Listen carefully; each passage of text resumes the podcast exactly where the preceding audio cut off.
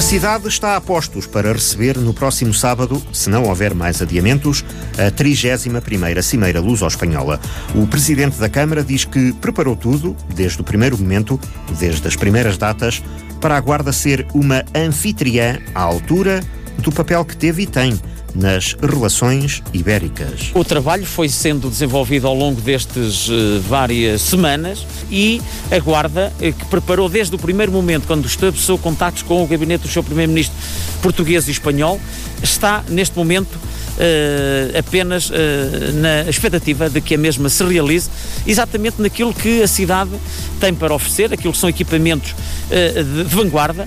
do ponto de vista cultural, do ponto de vista científico. O Centro de Estudos Ibéricos é o local por excelência desta cimeira. Trata-se também de um reconhecimento feito pelos governos dos dois países a 20 anos de trabalho pelo diálogo entre Portugal e Espanha. O Centro de Estudos Ibéricos, que é um edifício onde eh, ao longo de 20 anos se retrata muito daquilo que é a, eh, a vida de dois países, mas fundamentalmente a ação e os projetos comuns entre Portugal e Espanha através de duas universidades, Coimbra e Salamanca, em que o epicentro desta colaboração, que tem dado muitos eh, frutos e nós temos beneficiado muito dessa colaboração, assumimos, portanto, este espaço como também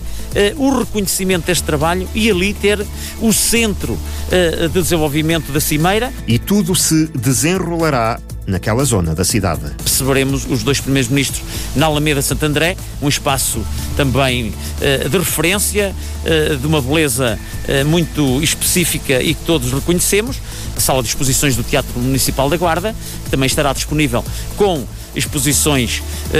também ao, ao público e neste caso concreto para serem visitadas pela comitiva e pelos primeiros ministros de ambos os países. E na parte final, para além de um almoço que teremos com uh, os representantes de ambos os países, uh, a Cimeira encerrará com uh, conferência de imprensa na Praça Velha, uh, que tem como pano de fundo a Catedral da Guarda, onde uh, todo o resultado deste trabalho, que foi desenvolvido por diversos